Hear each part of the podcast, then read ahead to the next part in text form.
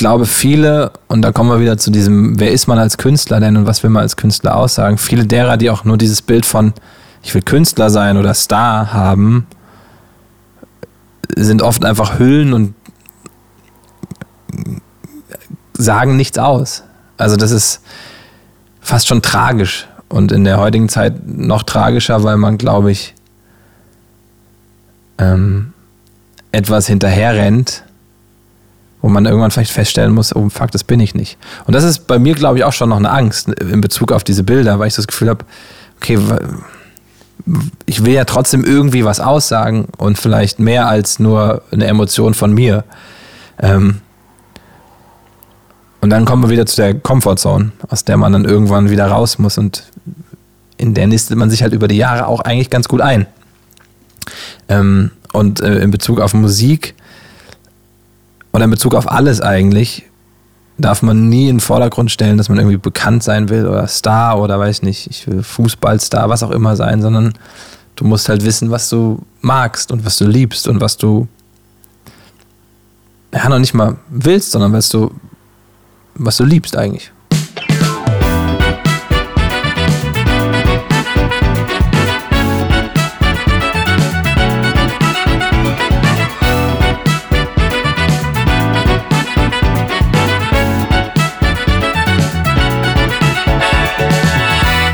Moinsen und herzlich willkommen zu einer neuen Folge von Sensitiv Erfolgreich. Der Mann, der beides kann. Heute aus Berlin und an einem ganz besonderen Ort für meinen Gast dieser Folge. Bevor ich ihn und diesen Ort vorstelle, möchte ich ganz kurz was mit euch teilen, nämlich wie sich dieser ganze Podcast Wahnsinn gerade für mich anfühlt. Weil ich ja, ich habe letztes Jahr die Vision erst in meinem Kopf gehabt und dann in, auf Zettel an meine Wand skizziert und hätte ehrlich gesagt niemals zu träumen gewagt, dass äh, ich so grandiose, sensitive Männer von der ersten Folge an als Gäste begrüßen darf. Diese Offenheit der Männer und Tiefsinnigkeit haut mich echt jedes Mal um und ich bin immer mega aufgeregt, jetzt auch und habe großen Respekt vor jeder Aufnahme und bin super dankbar, dass der technische Part mir heute von meinem Gast und ansonsten auch von Hafengold Film abgenommen wird. Und soll ja in einem Rutsch sitzen. Es ist ja so ein sogenannter äh, One-Taker, One-Shot. Und ähm, wir wollen ja nicht nochmal von vorne anfangen. Was davor, währenddessen und danach noch alles dazugehört, könnt ihr euch vielleicht vorstellen. Und ich muss sagen, es ist jede Mühe wert. Und ähm, wenn ihr euch und mein Gast sich die Zeit nimmt, ist das ehrlich gesagt die höchste Wertschätzung, die ich bekommen kann. Also nochmal ein fettes Danke an meine Gäste und alle Zuhörer und Zuhörerinnen, denn auch das sollte mal erwähnt werden. 42 Prozent sind Hörerinnen die einen Podcast mit und für Männer mit viel Aufmerksamkeit hören, die Thematik für sich 1a adaptieren und mit jedem Mann mitfiebern. Ist das nicht schön? So, nun aber zu meinem Gast heute. Er sitzt mir schon gegenüber und ich darf vorstellen, Jan Köppen, oberflächlich betrachtet seit 2006 bekannt als Moderator von zig TV-Formaten. Aktuellste Sendungen sind Ninja Warrior Germany und Are You the One? Jan ist zudem auch noch ein bisschen DJ, Pokertalent. Hm, er nickt. Irgendwie Hausmann. Ja. Und Hundehärchen in Spee. Also ich habe von ihm gehört, er hätte gerne mal einen Hund. Ja, er nickt. Genau. Was mich jedoch am meisten interessiert und worüber wir heute sprechen werden, ist seine sensitive, kreative und soziale Seite. Den Künstler, den Musiker und den stillen Aktivisten über sein Engagement für zum Beispiel Viva con Aqua de San Pauli und deren Kunst-, Musik- und Kulturfestival Billantor Gallery im Stadion des FC St. Pauli in Hamburg, in meiner Heimatstadt. Daher macht es auch total Sinn, dass Jan und ich für das Gespräch hier heute mitten in seinem Atelier, umgeben von seinen Bildern sitzen. Ich hoffe, wir können diesen Vibe auf eure Ohren übertragen und ich wünsche euch ganz viel Spaß.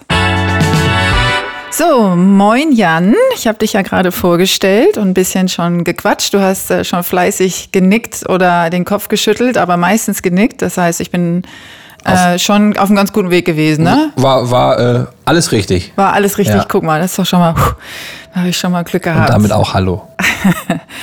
Ich freue mich tierisch und ich bin äh, mir sicher, dass sich auch ganz viele andere jetzt freuen, dass wir hier zusammen sitzen.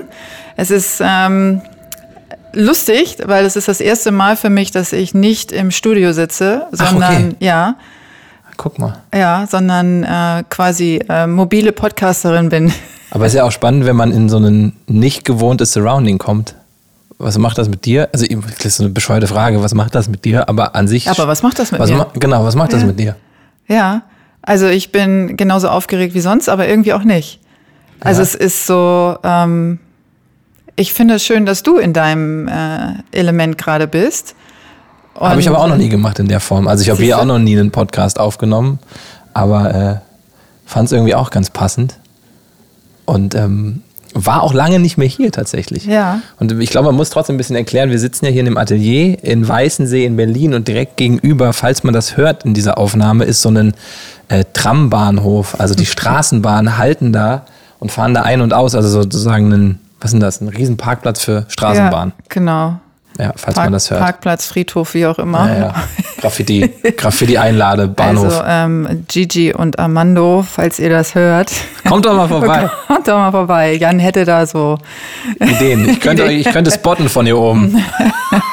Genau, also herzlich willkommen erstmal äh, in deinem Atelier zu meinem Podcast. Ähm, wir sprechen heute über sensitive Männer, die äh, gerade deshalb oder vielleicht auch trotzdem oder wie auch immer man das formulieren möchte, ähm, sensitiv sind, weil das oft nicht zusammengebracht wird. Also Erfolg wird anders definiert in der Regel in der Gesellschaft. Kommen wir nochmal drauf, wie du das so siehst, aber ich sehe das in der Regel immer ganz anders. Und für mich bist du äh, prädestiniert, um mit mir über Sensitivität zu sprechen. Und vielleicht fangen wir mal, weil das sich so anbietet, bei der Kunst an. Und ähm, ich frage dich einfach mal, was das für dich bedeutet hat, ein Atelier anzumieten. Ähm, also, so ein Atelier anmieten war schon immer irgendwie ein Wunsch, bei dem ich dann festgestellt habe, dass ich durch viele Umwege erst dahin gekommen bin. Also, wenn man kurz nochmal auf meine Geschichte guckt, dann war schon der Wunsch immer da, irgendwas, das klingt sehr berlinerisch, irgendwas Kreatives, irgendwas mit Medien zu machen. Äh, aber so war das schon immer. Aber dass das dann am Ende auch mit Malerei zu tun hat, war irgendwie gar nicht mehr präsent, weil ich ganz viel digital gemacht habe und irgendwie gebastelt und am Computer sitzend und mittlerweile macht mir alles da, von Musik bis hin zu kreativen Sachen, sei es früher irgendeine Art Flyer basteln. Und vor vier Jahren, glaube ich, war es, hatte ich auf einmal voll Bock, weil ich eine Ausstellung von einem Künstler gesehen habe, Daniel Richter, ähm, wieder zu malen. Ich glaube, so geht es auch ganz vielen. Man geht durch eine Ausstellung oder geht in ein Museum oder sieht irgendwo Bilder und denkt, geil, jetzt will ich auch. Und dann habe ich gedacht, jetzt mache ich es auch. Und habe angefangen und habe mir Leinwände gekauft und Farbe und los. Und dann habe ich schnell gemerkt, das Zimmerchen zu Hause wird ein bisschen zu klein. Und habe dann äh, gesagt, komm, jetzt will ich auch groß und will es wissen und leg halt richtig los. Und äh, so ist dieser Raum hier entstanden. Das ist auch das Atelier Nummer eins. Gerade bin ich in so einem in so einem Modus, dass ich sage, es wird mir fast zu voll.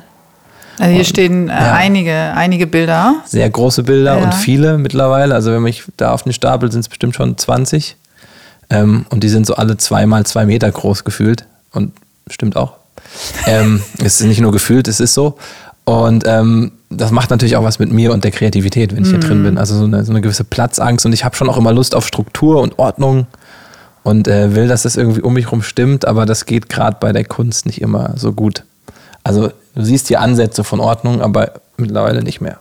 Ich finde das auch so spannend, ähm, weil man sagt ja immer so kreatives Chaos, das ist etwas, was man äh, so zusammenbringt. Und ich selber aus meiner Erfahrung kann sagen, Chaos um mich rum äh, hemmt meine Kreativität eher.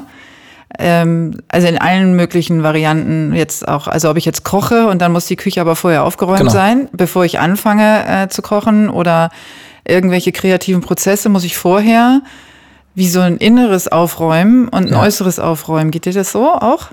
Ja, ich habe äh, innerlich sehr oft den Drang, einfach nur zu räumen. Ich glaube noch nicht mal mit einem Ziel. Das ist dann noch das andere Problem, sondern dass man etwas erledigt hat, also etwas irgendwo Ordnung reingebracht hat. Weil ich auch so ein Typ bin, der, das habe ich glaube ich die letzten Jahre erst gelernt, ungern Kontrolle abgibt und gerne auch Kontrolle hat über Prozesse und über sein Umfeld. Und deswegen gehört dazu auch eine gewisse Ordnung, ähm, die ich manchmal aufrechterhalten kann. Aber in mir habe ich auch diesen totalen Chaoten, der es manchmal total schleifen lässt. Und dann sind das so Phasen, wo dann gefühlt hier zum Beispiel im Atelier alles rumliegt und genau jetzt so ein Punkt ist, wo ich sage, ich muss alles eigentlich rausschmeißen und nochmal weiß streichen und neu machen. Kontrolle, woher kommt das? Also warum glaubst du, dass du jemand bist, der, der gerne die Kontrolle behält? Also es gibt auch da oberflächlich so einen, so einen Ordnungsdrang, den habe ich, glaube ich, von zu Hause mitbekommen. Also mein Vater, weil wenn du Dinge früher siehst, da waren ganz viele Ordner. Also mhm. Jan erste Klasse, Jan zweite Klasse und alles ganz fein säuberlich in Ordnern. Ähm, das macht natürlich erstmal optisch was mit einem, wenn du mhm. das Gefühl hast, um dich gibt es eine gewisse Struktur. Das habe ich mir natürlich irgendwie abgeguckt und angeeignet und über die Jahre dann für mich selber interpretiert. Das ist ähm, so eine oberflächliche Kontrolle und ich glaube auch eine Kontrolle, weil ich kein Leben habe, was mit einem gewissen ähm, Muster oder mit einer Routine verbunden ist. Mhm. Dass ich auf einer anderen Ebene versuche, eine Kontrolle oder eine Struktur reinzubringen. Und das kann in dem Fall auch, weiß ich nicht, so eine Phase wie hier eben, ich trinke jetzt nur Saft gerade, mhm. das sind so Kleinigkeiten, die ich immer mal wieder mache. Und das schlägt dann oft auch in so ein Extrem aus. Wenn ich dann sage, jetzt mache ich wieder Sport, dann mache ich das wahrscheinlich eher vier Monate vermehrt und dann wieder zwei Monate nicht und dann wieder vier Monate vermehrt. Ähm, aber in dem Moment, wo ich es mache, habe ich das Gefühl, ich habe eine strikte Kontrolle oder kaum Alkohol zu trinken, was ja auch mit Kontrolle und mhm. Kontrollverlust, wenn ich ihn trinke, äh, zu tun hat. Wo das dann aber tiefer liegt, ich kann es gar nicht sagen, hat vielleicht auch mit Vertrauen zu tun. Mhm. Ganz, äh, ganz bestimmt. Also es gibt ja, also du hast ja zwei Punkte angesprochen. Einmal mhm. den, dass dein Lebenslauf jetzt nicht äh, wirklich von Struktur, klarer Struktur mhm. spricht, weil du machst ja sehr viele Sachen gleichzeitig. Mhm. Ähm, und es geben, ergeben sich immer wieder neue Sachen. Also dieser Moderator sein mhm. äh, von, also schon jetzt auch lange. Du hast ja bei Viva und mhm. mal angefangen, ne? Und und dann halt äh, jetzt so eine ähm, 2015 Abendshow und, ähm, und dann bist du da irgendwo auch in, in Südafrika, in Kapstadt und, und, äh, und moderierst eine Dating-Show und ähm, dann bist du aber auch in deinem Atelier alleine mit dir und ja. malst, dann machst du Musik und, und wenn man jetzt jemanden fragt, der hart strukturiert ist, wird man, wird er sich jetzt fragen, ja, aber warte mal, wo ist denn jetzt dieser rote Faden nochmal? Ja. Ähm, und was macht er denn jetzt genau? Genau, und das ist auch, glaube ich, oft ein Problem, oder bei mir ein Problem, weil vieles von dem, was ich tue, auch irgendwie passiert ist. Mhm. Also es war nicht so, ich studiere etwas, also so ein klassischer Weg, wie man den sich jetzt vielleicht gesellschaftlich mittlerweile nicht mehr so stark, aber trotzdem noch wünscht, vorstellt. Ähm, und da kommt auch irgendwann die Frage auf, was will man denn eigentlich so? Weil ja vieles von dem einfach passiert ist. Ne? Also, dass da eine Chance war damals, die ich ergriffen habe ähm, bei Viva. Und dann ist ja alles hat sich alles sehr entwickelt und man lernt diesen Job erst kennen. Was ist das überhaupt? Moderator sein. Dann gab es eine Phase, wo ich überlegt habe, will ich das überhaupt? Dann gab es auch Phasen, wo ich dann gedacht habe, okay, haut das überhaupt hin finanziell? Macht das Sinn? Ähm, und dann bin ich mittlerweile eben bei RTL und habe das Glück, dass ich da irgendwie auch abgesichert bin auf einer Ebene als Selbstständiger. Und trotzdem passiert ja sehr viel, weil ich mir jetzt nicht am Reißbrett meine Sendung entwerfe, sondern auch ein bisschen darauf angewiesen bin, was ist denn gerade da und im Angebot. Und die Kunst ist davon natürlich auf der einen Seite auch ganz weit weg. Trotzdem fragen Leute auch immer, hä, also wie passt das denn eigentlich zusammen? Warum? Das geht doch gar nicht. Du als Typ Kunst und RTL, also jetzt blöd gesagt, ne? mhm. ne? Aber ich weiß schon, dass das Leute natürlich denken. Ähm, und damit setze ich mich dann schon immer mal wieder auseinander, weil das so viel ist, dass ich selber nicht sagen könnte, das bin ich, wobei ich schon weiß, was mein Beruf ist. Und ich weiß auch, dass ich dieses Atelier hier wahrscheinlich nicht hätte, wenn ich nicht der Moderator wäre. Und dann ist, also wahrscheinlich, ich kann es nicht beweisen, ne? aber mhm. es ist, ist so eine. Du meinst, weil du die Freiheit äh, dir nicht erlauben könntest, ein Atelier zu haben, weil du nicht genau.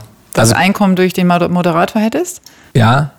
Und dann wird es halt natürlich auch kritisch, das selbst zu hinterfragen. Also, Weil dann kommen wir ja schnell auf den Punkt, ist es dann, ist es dann doch nur ein Luxushobby? Jetzt mal ganz blöd gesagt, ja. ne? Soll es aber natürlich nicht sein, weil ich mit einer anderen Ambition da rangehe. Aber im, im, im Grunde, ein Teil davon bleibt es ja. So, weil es dieser ewige Wunsch war, sowas doch nochmal vermehrt zu machen. Ähm, und da bin ich in mir schon immer mit so einem, mit einem kleinen Konflikt dabei, weil ich gehe jetzt nirgendwo hin und sage, hallo, ich bin Künstler, sondern ich bin Moderator. Und dann sage ich wahrscheinlich noch, ja, und ich mal auch. Und ein bisschen Musik mache ich auch. Und ein bisschen. Musik. Und dann kommen wir zur Frage nach Erfolg, ne? Also was ist denn schon der Erfolg? Ja, aber bevor wir dahin kommen, äh, was ich ja zeitlebens versuche, ist die Leute mal so ein bisschen aus ihrer Komfortzone mhm. rauszuholen. Mhm. Weil ich bin ja genauso jemand im Prinzip wie du. Mhm. Ich habe schon irre viel gemacht mhm. und äh, ganz viele unterschiedliche Sachen. Und äh, die meistgestellte Frage ist, ähm, also erstens, was machst du konkret? Mhm. Und, ähm, und zweitens, jetzt fokussier dich doch mal auf eine Sache. Oder willst du dich nicht mal auf eine Sache fokussieren? Und, äh, und man dann immer natürlich in so eine Unsicherheit kommt. Ne? Äh, will ich jetzt Voll. mich, warte mal, welche, aber auf was denn jetzt genau? Und dann denkt man so, okay, aber ich mag das, ich mag das, ich mag das. Muss ich mich jetzt entscheiden? Genau. Und dann muss ich irgendwas, darf ich dann nicht mehr machen? Das ist doch scheiße. Genau. Und das will ich auch nicht. Ja, und äh, genau das ist der Punkt, wo ich dann irgendwann gesagt habe, Leute, ähm, ich habe den Anspruch und den erkenne ich halt eben auch bei dir. Mhm. Ich äh, möchte mich nicht fokussieren auf eine Sache, mhm. sondern ähm, und dann kam ja auch dieses Thema ähm, Sensitivität, mhm. mit dem ich mich ja schon äh, sehr, sehr lange auseinandersetze und die ganzen Formen von Sensitivität und woher das eigentlich kommt. Also es gibt äh, in, in der Sensitivität in verschiedenen Formen auch ein Ableger, der da heißt Vielbegabung. Mhm. Auch äh, eine Hochbegabung entsteht oft aus hoher Sensitivität und ganz viele andere Sachen. Mhm. Und diese Vielbegabung da habe ich natürlich extrem nachgeforscht, mhm. ähm, weil ich gedacht habe, ah, vielleicht könnte das was mit mir zu tun haben. Und mit vielen Leuten, die ich kenne, die, ja. denen es eben so geht wie mir, dass sie sagen, ich mag das, ich mag das, ich bin in dem gut, ich bin in dem gut mhm. und, und, ähm, und in, in diesem Zusammenhang eben auch all das ausleben wollen. Ja, voll. Also das, das, das habe ich bei mir auch immer schon. Also die Malerei, Musik. Und es gab immer wieder den Punkt, wo ich gedacht habe, was höre ich jetzt auf? Also womit ist Schluss? Weil dieses Angst vorm Verlaufen und Angst auch davor, sich nur auf eine Sache zu fokussieren und dann da enttäuscht zu werden auch, spielt da auch eine große Rolle oder hat immer eine Rolle gespielt, glaube ich. Nicht bewusst, aber unterbewusst. So dieses dann, ich, dann habe ich ja noch Musik, mhm. wenn es mit der Moderation nicht klappt. Bei mir ist mittlerweile gefühlt sehr entschieden, was ich beruflich mache. Ähm, und alles andere mache ich noch dazu, aber natürlich mit dem gleichen Erfolgsanspruch eigentlich. Ist das dann, äh, wenn du sagst, du bist Moderator als Beruf, ist das äh, für dich akzeptiert als Beruf, weil du da deinen Hauptanteil an Geld verdienst? Ja, das macht auf jeden Fall auch. Also ist es deswegen äh, der einzige Beruf, den du angibst? Nee, wenn ich jetzt, wenn mich jetzt jemand fragt, was ich mache, dann sage ich Moderator, Maler, Musiker so ungefähr. Ja, aber wenn du sagst ganz klar, wie du eben gesagt hast, so ganz klar ähm, ist für mich, dass ich, äh, mein Beruf ist Moderator. Ja, ja, das schon. Also nicht, was du machst sonst noch, so alles, sondern äh, Berufsbezeichnung Moderator. Wenn, wenn, mich jemand fragt, was, mach, was machen Sie beruflich? Ja, genau. Dann sage ich, äh, ich bin Moderator beim Fernsehen. Und ich weiß nicht, warum ich bei dem anderen nicht sage, dass ich das bin, Vielleicht, weil es nochmal persönlicher an mir dran ist. Mhm. Und ich schon auch immer eigentlich die Erwartung mir gegenüber habe, dass ich auch einen gewissen Erfolg damit habe. Es klingt so bescheuert, aber es ist, Erfolg ist eigentlich eine Akzeptanz von anderen. Daran darf man sich ja nie koppeln. Und klar ist es auch schon ein Erfolg, dass ich mich hier reinstelle und male. Aber bis jemand sagt, was machen Sie beruflich? Und ich sage, ich bin Maler oder ich bin Musiker, müsste irgendwie noch was anderes passieren. Ich, ja, und ich könnte dir noch nicht mal sagen, was das ist. Also ob das jetzt, weiß ich nicht, 10 Streams, 10.000 ja. oder 100.000 sind oder ob das eine Ausstellung und zwei oder drei Ausstellungen sind. Und das kommt auch immer wieder dazu. warum hört denn jemand jetzt die Musik? Und warum guckt sich jemand die Bilder von mir an? Jetzt nicht nur, und das ist halt einfach so, weil ich der Maler oder der Musiker bin, sondern auch immer ein bisschen und vielleicht auch zu größeren Teilen, weil ich Moderator bin. Weil du der Jan Köppen aus dem Fernsehen bist. Genau, so. Mhm. Und sich davon zu lösen, geht, glaube ich, auch gar nicht. Ich habe das immer versucht, dachte erst, als ich angefangen habe hier mit der Malerei, nenne ich mich anders. Ähm, Denke ich mir irgendwie ein alter Ego aus. Aber das wäre ja auch nicht fair mir selbst gegenüber. Ähm, und so konzeptionell bin ich dann auch nicht. Und dann lieber alles als ich. Ja, das ist interessant, weil das geht, glaube ich, vielen so, die ähm, eine Karriere haben, wo sie mit im Mittelpunkt stehen, in der mhm. Öffentlichkeit stehen, aber eben auch noch, äh, es gibt ja viele, die dann auch noch malen oder Musik mhm. machen oder ähnliches. Und dann ist, glaube ich, diese Frage, warum hören die Leute das? Warum kaufen die das? Warum gucken sie sich das an? Warum kommen die vorbei zu einer Ausstellung? Mhm. Wollen die jetzt hier irgendwie den, den Promi sehen?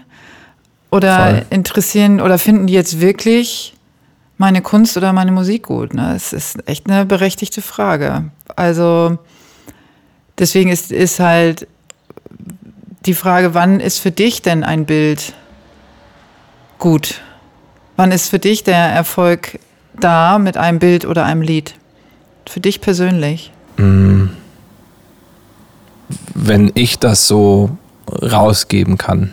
Also bei der Musik ist es fast noch schwerer, weil der Prozess davor ein ganz anderer ist und auch ein gefühlt aufwendigerer. Und bei der Malerei ähm, gibt es so einen Punkt, wo so ein Bild dann fertig ist oder für mich fertig ist und wo ich dann auch zufrieden bin, weil das gerade aus mir rausgekommen ist, aber ich kann dir nicht sagen, warum genau. Also ich sage nicht, die Linie ist perfekt da mhm. und da der Farbklecks ist, hat ja immer mit einer gewissen Emotion zu tun und das ist ja alles abstrakte Kunst. Ähm, und da ist auch nicht vorher ein großes Konzept dahinter, wenn ich dran gehe, sondern ich habe eine Idee, eine Farbe oder ein Gefühl. Und dann passiert das halt. Das ist ja so wie bei meinem Job eigentlich auch. Da ist viel passiert. Und in den Bildern ist das sehr komprimiert, aber auch etwas, was passiert oder was ich passieren lasse. Ähm und da gibt es dann schon Momente, wo ich einfach sehr glücklich hier rausgehe, sage, das finde ich schön. Und hoffe, dass das auch jemand anders schön findet. Aber ich würde es auch irgendwo hinhängen. Und so mhm. war das ja auch bei dieser Ausstellung der ersten da im letzten Jahr, wo dann auf einmal meine Bilder in so einer Galerie hängen und ich denke, ach krass. Wie ist das passiert eigentlich? Geil, oder? Ja. Ja, also es war, war auch das erste Mal in der Form, dass dann da wirklich Bilder in einem ernst genommenen Kunstkontext präsentiert mhm. sind. Ne? Also nicht jetzt der Moderator macht das. Da habe ich mir dann irgendwann noch keine Gedanken mehr drüber gemacht, ob da Leute hinkommen, weil ich das bin. Ähm, und dann wurde auch was verkauft und das ist auch absurd irgendwie. Aber wenn wir diesen, diese Schritte einmal gehen, ne? mhm. ne? also du kommst hierher in dein Atelier, ja. hast eine weiße Leinwand, da hängt jetzt zum Beispiel gerade eine noch fast mhm. weiße Leinwand und Kannst du beschreiben, was in dir passiert, bevor du anfängst und was dann in dem Prozess passiert? Also in dir drin? Also wenn ich an die Leinwand rangehe, habe ich eine Lust auf, auf irgendwie einfach nur ganz banal gesagt irgendeine Farbe. Lass es gelb sein oder in dem Fall äh, Neongelb und Neonorange. Ähm und keine richtige Idee. Und was dann da gefühlsmäßig passiert, boah. Also manchmal bin ich richtig wütend auf Bilder. weil ich auch ungeduldig bin. Mhm. Das zieht sich auch wie ein roter Faden durch ganz viel, nicht in Bezug auf Job, aber auch auf Musik, weil ich immer schnell zu einem Ergebnis kommen will und aber auch schnell gelangweilt bin davon, weil, weiß nicht, dann habe ich drei Striche und denke, super, fertig. Oder, dann habe ich hm, drei Reime in der Musik und denke, oh, geil, aber das Lied ist noch lange nicht fertig. Mhm. Wie bei einem, weiß nicht, Konzept für eine Fernsehsendung, da ist die Idee noch nicht das Konzept. Und bei der Kunst ähm, habe ich immer das Gefühl, ich suche etwas. Also ich erwarte so auf einen Zufall, der mir sagt, das bin ich. Um zu sagen, guck mal, so, so ist so, so sehen meine Bilder aus und dafür würde man mich in der Kunstwelt auch erkennen. Und das ist, glaube ich, das, was, was die größte Herausforderung ist im Kreativen, dass Leute sagen, ach guck mal, dieses Bild Ach, ist von Körper- dem. Okay, ah, okay. Ja, das stimmt. Das kommt ja auch noch dazu. Und ja. das ist so die, eigentlich der größte Anspruch, den ich habe, um, um dann trotzdem aber auch irgendwie was Innovatives zu machen und auch nicht die Bilder, das habe ich am Anfang so ein bisschen gemacht, ich glaube, es machen auch noch viele, die Bilder so gewollt aufzuladen mit etwas.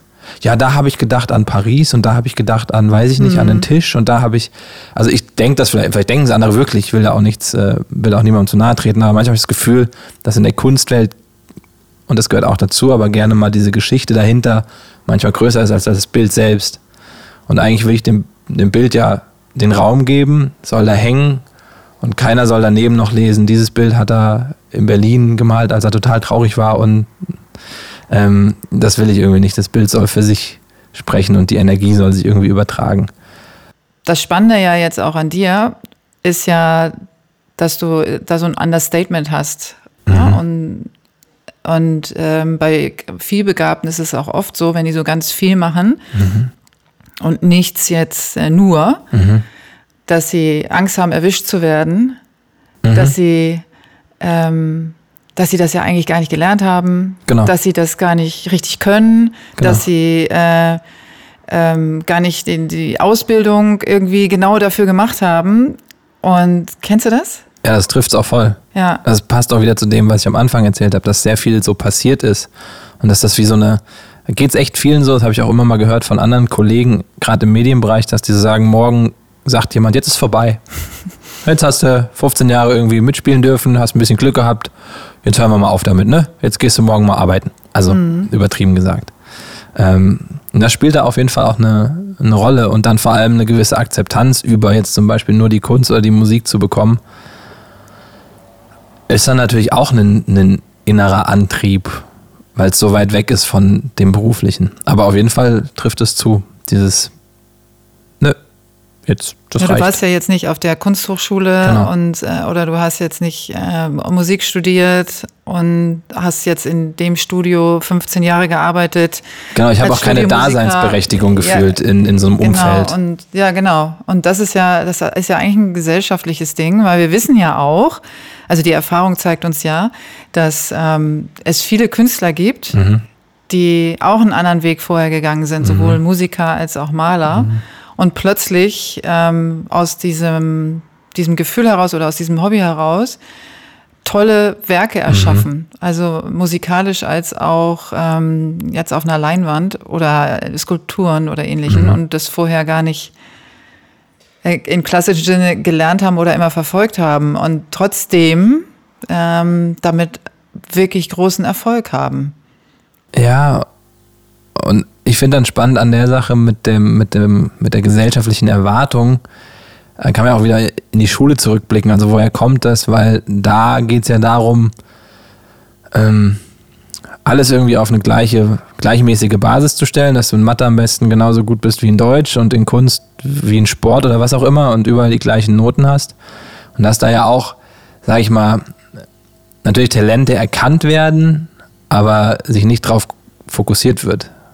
Es ist halt, du hast in, in Sport oder in Kunst, ne, ich spreche jetzt aus eigener Erfahrung, äh, eine Eins und in Ja. Mathe eine Fünf. Ja. So, das heißt, du bist zwar offensichtlich sehr gut in Sport und in Kunst, also sehr gut, ähm, aber da deshalb, weil du in Mathe eine 5 hast, bist du am Ende nur eine 3 im Durchschnitt. Ja, Also genau. bist du wieder totaler Durchschnitt. Genau. Ja, und- ja, genau. Und das ist, und es wird sich auch eher fast darauf fokussiert, dass du deine Schwäche ausgleichst und nicht deine Stärke noch mehr in den Mittelpunkt stellst. Weil du bist ja eh schon gut in Sport und Kunst. Was soll man daran arbeiten? Aber wenn man das noch mehr angehen und ausprägen würde und sagen würde, guck mal, du hast da irgendwie, kannst du das? Und überleg doch mal Folgendes oder lass doch mal einfach ein bisschen mehr damit machen. Hier sind Farben, kannst eine Stunde anstatt Mathe da rein. Klar gibt es gewisse Grundlagen, die nie verkehrt sind, aber die Sinuskurve, die bringt mir jetzt nichts mehr, weil ich mich damals schon nicht interessiert habe. So. Ähm, und ich glaube, das ist dann auch in einem verankert oder bei mir auch verankert, so eine gewisse Erwartungshaltung und irgendwas Akademisches zu tun oder zu erfüllen. Ähm, und es gibt, das habe ich mir rückblickend dann irgendwann erklärt, auch einen Moment im, in meinem Leben, wo ich gedacht habe, ich studiere irgendwas mit Design, habe eine Mappe angefangen, habe da aber nie mich ernsthaft beworben, weil ich gedacht habe, Ich weiß gar nicht, was ich damals gedacht habe. Ich weiß nur rückblickend, ich hatte, glaube ich, Angst, äh, eine Absage zu bekommen bei etwas, was ich gerne machen wollte. Also, dass mir mhm. jemand sagt, du Deine hast Mappe da kein, ist nicht gut genug, genau, du, du hast kein nicht Talent. studieren. Du Mhm. darfst das nicht, du kannst das nicht. Und deswegen habe ich das auch nicht gemacht. Glaube ich. Rückblickend betrachtet kann man sich ja immer sehr viel so schön erklären, aber es macht trotzdem Sinn. Ähm und dann bin ich halt so diesen Umweg gegangen und habe mir vielleicht auch diese Freiheit geschaffen, dass keiner sagt, ich kann das nicht, sondern ich habe es halt einfach gemacht und geguckt. Aber nicht mit 22 so. Ähm und trotzdem ist in mir auch immer noch der Drang, mittlerweile abgelegt, aber ganz klein in mir auch dieses irgendeinen Abschluss haben. Ist so bescheuert. Es ist wirklich dämlich, aber irgendeinen Abschluss, irgendwas. Ach, vielleicht studiere ich nochmal. Ich habe mir das immer so erklärt, weil, äh, weil ich meine Ruhe haben will. Mhm. Weil ähm, damit die Leute aufhören, mir auf die Nerven zu gehen und ich die Freiheit habe, einfach sein zu dürfen und offensichtlich das nur sein darf, ohne es erklären zu müssen, wenn ich irgendeinen Zettel habe, wo drauf steht, ich bin Ausgebildete oder Gelernte oder irgendwas. Und, äh, und damit halt eine Akzeptanz erhalte, ähm, ohne dass mich das nochmal, ohne dass es in Frage gestellt wird, weil ich könnte jetzt zum Beispiel, und deswegen, frag, wenn, wenn mich jetzt jemand fragt, was hast du studiert, habe ich gesagt, das Leben und noch viele andere Sachen, aber ähm, ich könnte jetzt drei Scheine in irgendwas haben und mir würde unterstellt, dass ich das gut kann, nur weil ich diese Scheine ist erreicht absurd, habe. ne? Das ist total absurd, weil das heißt doch nicht nur, weil ich irgendwas studiert habe, Ja. dass ich das auch kann, weil du kannst auch auf eine Universität gehen mit einem Abi-Durchschnitt von 3,5, jetzt Ja. mal blöd gesagt. Ähm, schlängelst dich da irgendwie äh, 15 Semester durch, hast aber dann einen Abschluss, hast aber keine Ahnung eigentlich, was du da studiert hast Klar. und, und hast mehr Akzeptanz als jemand, der sich das vielleicht in zwei Jahren autodidaktisch erarbeitet hat. Ja, es ist nicht Ist ganz schwierig, ist oder? Sehr, sehr schwierig. Ähm, und gut, dann kommen wir wieder zu einem System, wo man überlegt, okay, was kann man in drei Jahren wirklich lernen? Ne? Also wie interessenbasiert ist sowas noch? Wie vielfältig kann irgendeine Art von Studium innerhalb von drei Jahren sein, in denen du eigentlich nur anderthalb studierst? So. Ähm, aber das ist dann wieder so eine Systemfrage von Bachelor, Diplom und was auch immer, weil alles ja schnell, schnell gehen muss. Am besten bist du mit 21 berufsfertig und hast ein Einstiegsgehalt von 1000 brutto und musst dann aber morgen irgendeinen Deal bei Mercedes verhandeln. So ganz blöd gesagt. Also ich glaube, da ist auch schon ähm, gar nicht mehr der Freiraum für die äh, Jüngeren zu überlegen, was will man da überhaupt. Und das wusste ich immerhin, das wollte ich nie. Also das war mir zumindest klar damals, dass ich das nicht will, dass ich nach der Schule direkt Studi Studium und dann arbeiten und dann tot. Ja, genau, aber es ist, äh, also ich meine, da hast du als äh, junger Mensch, hast du Glück, wenn du eine Familie hinter dir hast, die sagt, okay, wir geben dir die Zeit, dir das, also dir das zu überlegen, herauszufinden, ähm, reisen zu gehen, vielleicht erstmal zu dir zu finden, erstmal dich selbst zu finden in dieser, in dieser Welt, wer bist du eigentlich und ähm, welche in Interessen haben, also stehen im Vordergrund, wenn du das einfach noch nicht wusstest. Und das ist ja ein Riesenluxus auch, ne? Hat ja auch immer. Ja, ich weiß nicht, ob es hat, hat das mit einer sozialen Schicht auch zu tun? Nee. Nee. Also das kann ich jetzt äh, aus, aus eigener ähm, Erfahrung wieder berichten, also ohne jetzt immer nur von mir zu quatschen, aber ähm, ich habe ja auch meine Kinder alleine großgezogen und äh, wir hatten nie wirklich Geld und wenn ganz wenig und dann mal ganz gut, aber letztendlich ist mein Sohn nach, ähm, nach dem Abitur, nach dem Superabitur, um auch mal hier äh, zu sagen, hey, auch ein Sohn von alleinerziehenden Müttern kann intelligent sein und herzlichen Glückwunsch, Michel. Ja, an dieser Das Stelle von du- mir auch. Hast äh, dein Einser-Abi hast du richtig, richtig gut gemacht. Äh, Mutti ist stolz auf dich. Ähm, und er ist auch, hat ein Praktikum gemacht und hat, äh, ist dann auch nach Australien, Work and Travel und hat da gearbeitet, um sich das auch zu finanzieren und so weiter. Und ich glaube, wenn man etwas möchte, es ist egal, woher du kommst. Und vielleicht ist es sogar ähm, schwieriger noch für einen Arztsohn, Ja. oder so. Ich meine, du bist Sohn eines äh, Rechtsanwalts. ja, das stimmt. Ja, Wobei der immer im öffentlichen Dienst gearbeitet hat. Ja. Also wir waren nicht die klassische Juristenfamilie, würde ich mal behaupten. Ähm, aber es war immer auf jeden Fall äh, gefühlt alles da. Immer eine, äh, blöd gesagt, aber immer eine Schublade mit Schokolade drin. so, ähm, und ja, die Frage stelle ich mir auch oft, beziehungsweise weil das auch gleich bei vielen immer Thema ist. Also das ist ja spannend. Früher Kinder treffen sich ja und sehen nicht, wo jemand sozial herkommt. Und das versteht man ja auch erst rückblickend und guckt dann auf genau solche Historien, dass oft Söhne, Töchter von Ärzten eher hinten raus strugglen als andersrum. Ähm, also ne, kann keiner was für, wo er reingeboren wird und wie auch immer, aber ich habe das Gefühl, dass, das kriegt man schon immer mal wieder mit. Das, oder zumindest kriege ich das mit, dass dann so ein paar Leute, von denen man dachte, ah, guck mal, Der Weg ist alles safe, alles klar. straight, Mhm. ähm, die kommen irgendwann an den Punkt, dass sie merken, oh, ah, vielleicht doch nicht. Ist das das, was ich wollte oder das, was meine Familie für mich Ja. wollte? Ne? Deswegen ist für mich auch, ich bin ja äh, jemand, der sehr individuell immer guckt. Mhm. Und ich glaube nicht an Cluster und Raster und Schablonen. Mhm. Ich glaube, ähm, du kannst, äh, egal in welcher Familie, aufwachsen, wenn du unterstützt wirst, ob jetzt in der Familie mit Geld oder ohne Ja. Geld oder so, und gelassen wirst als Ja. der, der du bist Ja. und ähm, anerkannt wirst für das, was du magst, ähm, dann hast du die allergrößte Chance, Mhm. aus deinem Leben ähm, etwas zu machen, was dir wirklich, wirklich liegt. Und wo, wo du, wenn du die Chance hast, deine Talente schon in der Kindheit oder in der, in der Jugendzeit zu entdecken oder man sich äh, deine, deine Familie die entdecken lässt und dann auch unterstützt und nicht sagt, ach, das ist Quatsch und äh, was, mach, was du schon wieder machst, äh, mach mal lieber das, weil das hat bei uns auch funktioniert.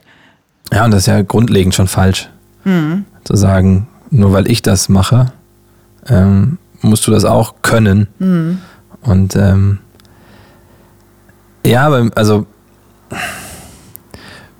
manchmal finde ich es spannend oder denke auch immer mal dran, also in Bezug auf zum Beispiel die Rapmusik, dass Leute auch dementsprechend so viel Erfolg haben, weil sie auch Geschichten erzählen können. Also gerade natürlich im, im, im Gangster-Ghetto-Rap, ähm, der kommt ja irgendwo her. Also natürlich gibt es auch immer wieder die, die kopieren und sagen, ich überfall dich und mach den Scheiß, aber diese ganz Großen, auch die, die es irgendwie hingekriegt haben, von Jay-Z bis hin zu, die sind ja auch irgendwann extrem gute Businessleute geworden, weil sie, glaube ich, auch diese Story haben des Nichtshabens und äh, zu wissen, dass sie das immer behalten wollen.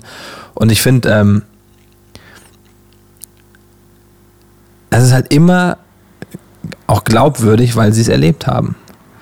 Ähm, Es hat halt diese, äh, diese Gefühlstiefe, weil ähm, ich glaube auch, umso mehr man erlebt, ja, umso mehr kann man auch verstehen, wie andere sich fühlen. ja, und das ist auch die größte Kunst, Ja. weil ich glaube, viele, und da kommen wir wieder zu diesem, wer ist man als Künstler denn und was will man als Künstler aussagen, viele derer, die auch nur dieses Bild von, ich will Künstler sein oder Star haben, sind oft einfach Hüllen und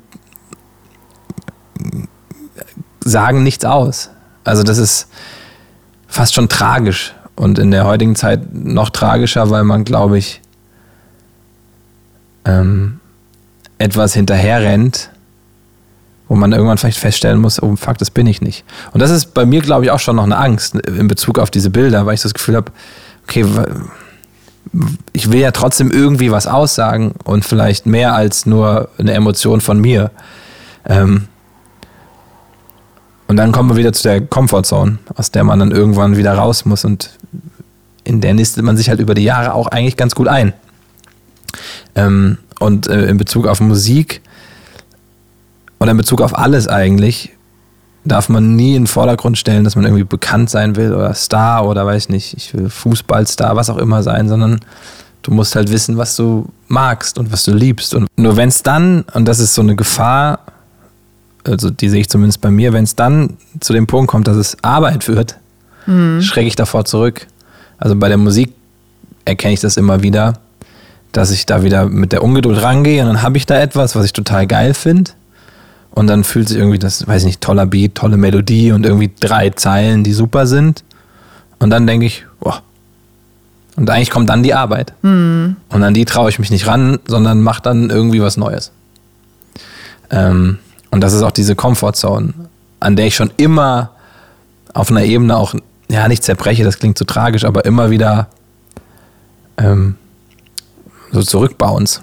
Spannend ist jetzt gerade in dieser Zeit und mit diesen Songs, die da jetzt draußen sind, die sind halt auch so ein bisschen in diesem, in diesem Corona-Zeitraum entstanden und unter diesem Deckmantel einer eventuellen Ausrede. Das ist ganz absurd, aber dieses, ich mache das jetzt, weil das ist eine ganz spezielle Zeit und äh, ich traue mich das jetzt auch, aber das sind noch nicht die richtigen Songs vom Album. Also so blöd gesagt. Das ist wie so ein. Das wäre aber sehr schade, weil ich finde die sehr schön. Ja, vielen Dank. Aber es ist, ja. es ist tatsächlich äh, alles Musik, die in dieser Zeit entstanden ist. Und ich habe noch unfassbar viel rumliegen, wo ich weiß, das ist noch, es ist, das ist gut. Also nicht, dass das, was ich gemacht habe, nicht also schlecht ist, aber. Also wir haben jetzt sozusagen in Corona-Zeit haben wir nur äh, die mittelmäßigen Sachen bekommen. Nein, das nicht, das okay, auch nicht. Also natürlich, natürlich steckt da dann auch, also der Moment, in dem ich etwas hochlade, da weiß ich auch, ja, ich bin damit für den sagen, Moment ja. zufrieden und mhm. happy und will auch, dass das die Leute so hören. Und dann können die da sagen, was die wollen. Ich bin damit fein. So. Mhm. Ähm, trotzdem sind das keine Songs, die ich seit Jahren teilweise mit mir rumschleppe, wo ich weiß, die, die denen will ich noch mehr Wert geben, indem sie in einer Art von Album passieren. Ne? Also das ist, die haben noch einen, ähm, ja, Wert ist auch falsch, aber die sollen gefühlt eine andere Aufmerksamkeit bekommen. Sind die äh, tiefer? Also ist da, sind da andere Gefühle? Also verarbeitest du in diesen Liedern was? In, in Teilen ja. Ich tue mich damit auch immer schwer. Also erzählst du einen Teil deiner Geschichte, was noch keiner kennt. Das kann man ja in Kunst, kann man das ja anders ver ja. verarbeiten und verstecken vielleicht auch, weil das ist ja dann immer Interpretationssache. Aber wenn du einen Text aussprichst, also Wörter aussprichst, Sätze ausformulierst und die dann in die Welt schickst. Und ja, und da kommen wir halt zu dieser Glaubwürdigkeit, weil ich will ja was erzählen, also mhm. vor allem bei der Musik, die ich machen will, ähm, was man mir glaubt. Und wo ich nicht das Gefühl habe, ich schreibe jetzt noch ein Liebeslied, weil es ist halt ein Liebeslied, sondern da muss irgendwas aus mir rauskommen. Und auch vor dem Punkt, das ist vielleicht diese Comfortzone, mhm. schrecke ich immer wieder zurück, weil ich dann merke, okay, das, das sind schöne Zeilen und die sind aus mir rausgekommen und auch sehr spontan, aber jetzt muss ich mit, mich diesem Thema auch anders nähern. Also vieles dreht sich um, weiß ich nicht, ähm, von auf der Stelle treten bis hin, dass alles irgendwie passiert. Aber ich will das natürlich auch konkreter machen und nicht so Allgemeinplätze, wenn es um Texte geht, haben sondern relativ klare Bilder zeichnen. Und die zu zeichnen ist auch nicht einfach. Weil ich kann natürlich sagen, äh, weiß ich nicht, was kann man, was kann man sagen? Und bei Koffer gepackt ist schon, ja, aber so ein Koffer gepackt, ne? Aber dann müsste ich fast eher sagen, äh, dreckige Schuhe im Koffer damit es noch bildlicher wird. Und dann müsste ich sagen, noch, weiß ich, der letzte Aufkleber vom Urlaub in Thailand, wo wir uns noch kannten.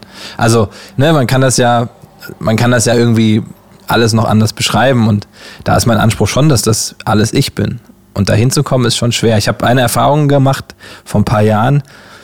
Ähm, hatte ich diese Vorstellung von, ach, guck mal, ich habe hier ganz gute Skizzen, sind irgendwie klingen ganz okay, ne? Und jetzt gehe ich mit Produzenten in den Studio und danach sind das geile Songs.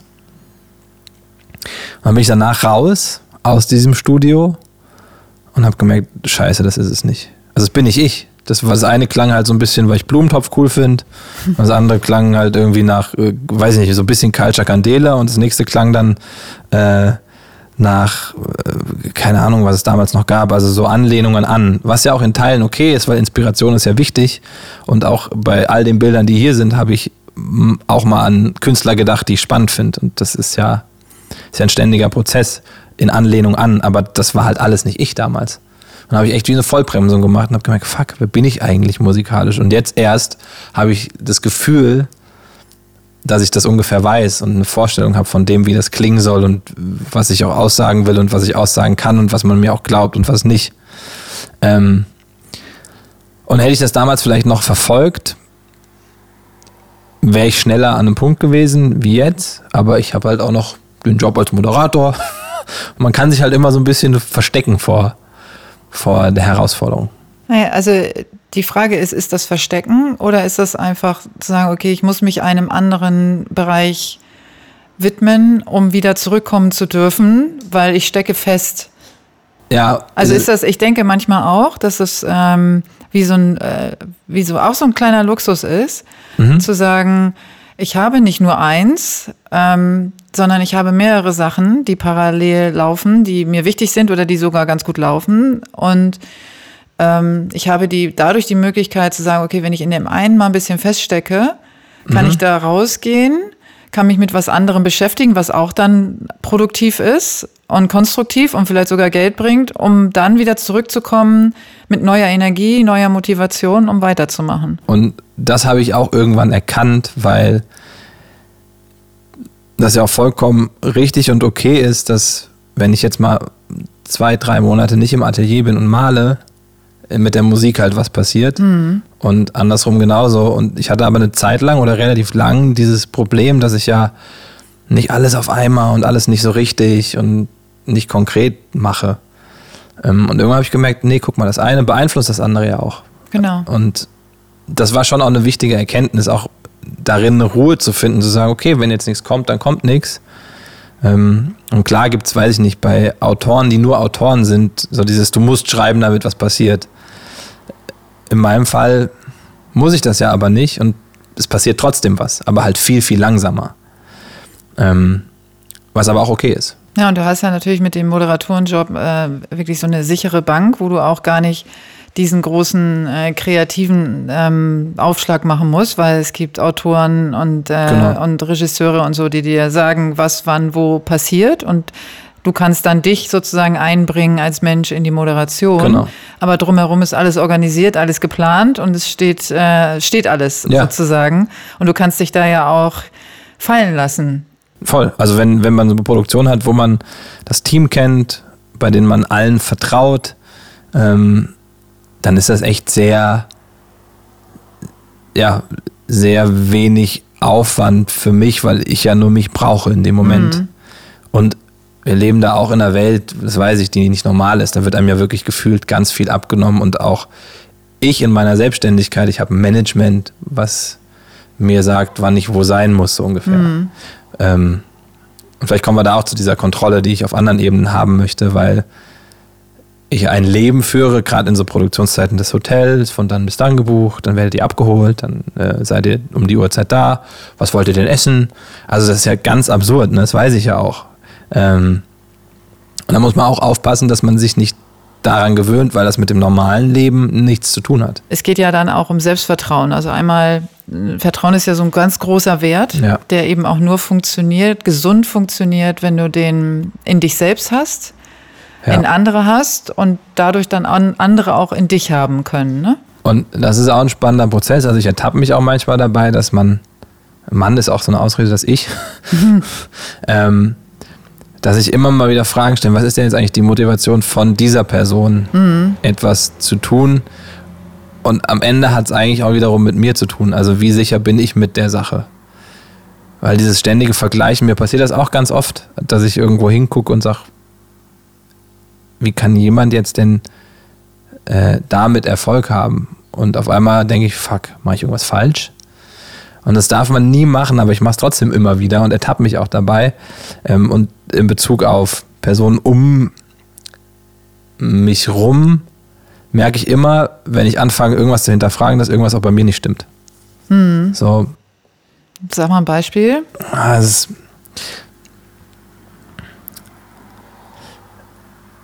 hat dann eher damit zu tun, dass wenn dass man, also dass ich dann zu sehr auf andere schaue, was bei denen alles passiert und was, was, was da möglich ist und was bei mir dann alles passiert. Und das beurteilt man ja nicht an dem, was man hat, sondern an dem, was noch gehen könnte. Mhm. Und das ist ja auch oft eine Gefahr. Und dann ertappe ich mich, dass ich sage, nee, komm, das ist jetzt halt so, wie es ist und aber auch vollkommen gut, weil mir geht's gut, ich habe Zeit für sowas, für die Musik, habe einen Job, verdiene Geld so und bin, bin damit happy, aber trotzdem dieses, hä, warum macht der jetzt das und ich nicht? Warum macht der das und ich das nicht? Und guck mal, wie macht der das denn? Ah ja, aber das ist aber geklaut. Aber nee, das ist, also in Bezug vor allem auf Kunst. Mhm. Und auf Musik. Ah, jetzt klingt der wie der, und jetzt klingt die wie die, und jetzt sieht das Bild aus wie das von dem. Und warum ist er damit überhaupt erfolgreich? Was, Sehen die anderen nicht, dass das geklaut ist? Genau. Und da kann nicht sein, dass das funktioniert. Und warum muss ich mir jetzt so viel Mühe machen, was zu erschaffen, was noch keiner gemacht hat? Ja. Und das ist, das ist tatsächlich auch immer wieder präsent und da muss man, oder muss ich auch immer wieder weg von kommen, weil das bringt nichts. Mhm. Es bringt nichts, weil ich kann nur das, was ich hier mache, aus mir rausholen und ich kann nur die Musik machen, die ich da gerade mache. So. Ich muss mir auch einen, so eine Art Teflonmantel zulegen, in Form von, ich bin damit zufrieden. Also egal, was jetzt kommt, wenn das fertig mhm. ist, das ist okay, wie es ist. Wenn da jetzt alle sagen, das ist scheiße, dann ist das trotzdem noch okay. Und ähm, ich glaube, da gibt es auch Punkte, wo das dann schwerer wird, aber genauso muss es sein, in dem Moment diese Zufriedenheit und den ja, Erfolg, dass das fertig ist. Also Erfolg ist, wenn für mich, wenn ich etwas fertig mache. Mhm, genau. Wenn, wenn etwas entstanden ist und das hängt als Bild an der Wand. Der nächste Erfolg ist natürlich, wenn das jemand anders noch gut findet und sich das selber hinhängt, aber eigentlich ist der Erfolg das Fertigmachen. Und das zum Beispiel finde ich in der Musik unfassbar schwer, weil in der Musik noch viel mehr Variablen eine Rolle spielen, dass das vielleicht noch fetter werden könnte und noch krasser. Noch fertiger. Genau, noch Achso, fertiger. Okay. Und ich mhm. glaube, es gibt, ich glaube, alle Songs, die draußen sind, sind nicht fertig. Mhm. Weil der Künstler vielleicht ein Jahr später nochmal sagt, oh, ja, hätte ich noch mal hätten wir da nochmal mhm. vielleicht mhm. und vielleicht die Snare doch doof oder die Clap. Also es gibt ja trotzdem auch einen Grund dafür, dass das in diesem Zeitraum und zu diesem Punkt rausgegangen ist. Und so muss man es auch sehen und so sehe ich es auch mittlerweile, ähm, dass das für den Moment das Beste ist, was ich machen konnte und wollte. Das finde ich total wichtig, dass du das auch nochmal sagst, weil das ist etwas, was, ähm, was ich jetzt als ähm, Beraterin immer mhm. wieder auch zu meinen Kunden sage, dass ich sage, ich möchte, dass ihr ähm, aus dem, was jetzt möglich ist, das Beste rausholt. Ja. Und das Gefühl habt, ihr habt alles dafür getan, ja. ähm, dass etwas auf den Weg gebracht wird. Ja. So. Und dann ist das erstmal auch der Erfolg. Und eine Entscheidung zu treffen, das ist die größte Hürde in der Regel, zu sagen, okay, ich, ähm, ich entscheide jetzt, dass das Lied fertig ist und ich es hochlade. Genau. Und diese Entscheidung zu treffen, ist im Prinzip der größte Erfolg, den du in dem Moment haben kannst. Ja weil du dann entscheidest, ich finde das so gut, ja. wie es jetzt ist und deswegen entscheide ich heute, dass es die beste Version ist, die es heute sein kann. Genau. Und traue mich und habe sozusagen den Mut, das dann auch zu veröffentlichen und und damit dann aber auch so einen kleinen Abschluss zu finden, weil das, was ich wichtig finde, ist, dass man auch immer noch mal Entscheidungen neu treffen kann. Man kann immer noch mal sagen in einem Jahr, ich nehme das Lied noch mal ja und bearbeite das nochmal und mach nochmal eine, keine Ahnung, 2.0 Version draus oder so, weil in dem Jahr ist jetzt so viel passiert, ich habe so viel gelernt und ich habe dies mhm. und das, ähm, was ich noch denke, was ich da noch draufpacken könnte, dann mache ich halt nochmal eine ja. Version, anstatt das Ding ähm, bis dahin in der Schublade liegen zu lassen. Und das ist, also ich finde eigentlich auch ganz schön als Vorstellung, dass Mut auch immer Erfolg ist. Mhm. Also etwas zu tun, was man vielleicht in der Form auch noch nicht getan hat. Ja, voll. Wenn du dich jetzt selber ähm, bequatschen könntest. Ne? Du hast, mhm. es gibt jetzt noch den zweiten Jan und der mhm. ist halt äh, saumutig. Also, oder sagen wir mal, mutiger als du, mhm. weil du bist ja schon mutig, aber der hat noch mal so ähm, mehr Entscheidungsfreude und noch mal mhm. einen Sack mehr Mut irgendwie in der Tasche. Und ähm, was würde der dir dann sagen? Na, der würde sagen, also einer meiner besten Freunde, der Lukas. Ähm, hallo Lukas. Äh, hallo Lukas. Ähm, der ist so einer, der mir da auch immer wieder in den Arsch tritt und sagt, jetzt musst du halt, jetzt wird's anstrengend. Jetzt mhm. musst du halt da durch. Jetzt kommt der Part, wo du dir in den Arsch treten musst. Und alles, was du da hast, ist gut. Das, da kannst du dich schon mit Stolz hinstellen. Das ist äh, gute Mucke. So. Und jetzt kommt aber die Arbeit. Und die musst du jetzt machen. Und du musst jetzt kämpfen ne? und konsequenter sein und auch vielleicht konkreter. Ähm, und das würde ich auch genau so selber sagen. Ich glaube, es geht oft darum, dass man das das Bestmögliche, das hatten wir eben schon für diesen Moment rausholt und vielleicht auch jede Ausrede streicht, die es geben könnte. Und dann kann man es raushauen. Also dieses, keine Ahnung, das fängt an bei, mein Rechner war zu schlecht. Ich hatte keinen guten Produzenten. Äh, ich hatte nicht die richtigen Pinsel. Ich hatte wenig Farbe. So, Ich hatte nicht die Gelegenheit. genau. Ja, das ist es wahrscheinlich oft. Aber ich glaube, die Gelegenheit, die gibt es ja eigentlich immer.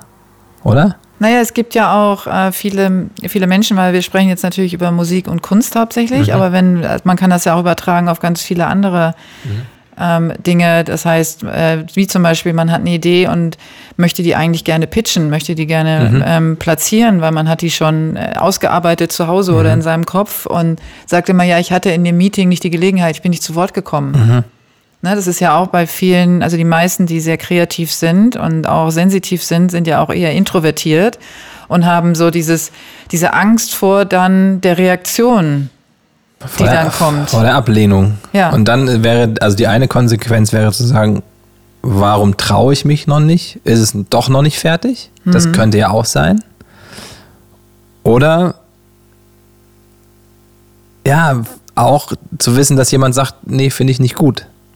Und das ist auch ganz schwer, wenn man vielleicht als Künstler auch noch nicht weiß oder auch in anderen Bereichen noch nicht weiß, wer man da überhaupt ist, ob das eine Rolle in einem Unternehmen ist, ne? wie sehr ist man da präsent, für was kennen einen die Leute, was sind denn eigentlich die Spezialitäten ähm, und auch äh, da in sich eine Bereitschaft zu tragen, vielleicht das Bild auch nochmal zu ändern.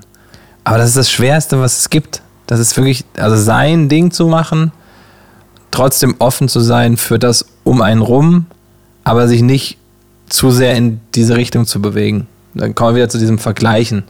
Also der ähm, hat letztens jemand gesagt in einer Aufzeichnung, das fand ich sehr schön, da im Bezug ähm, auf Sport, aber ich finde, es trifft auf jeden Bereich zu, auch im Kreativen fast noch mehr.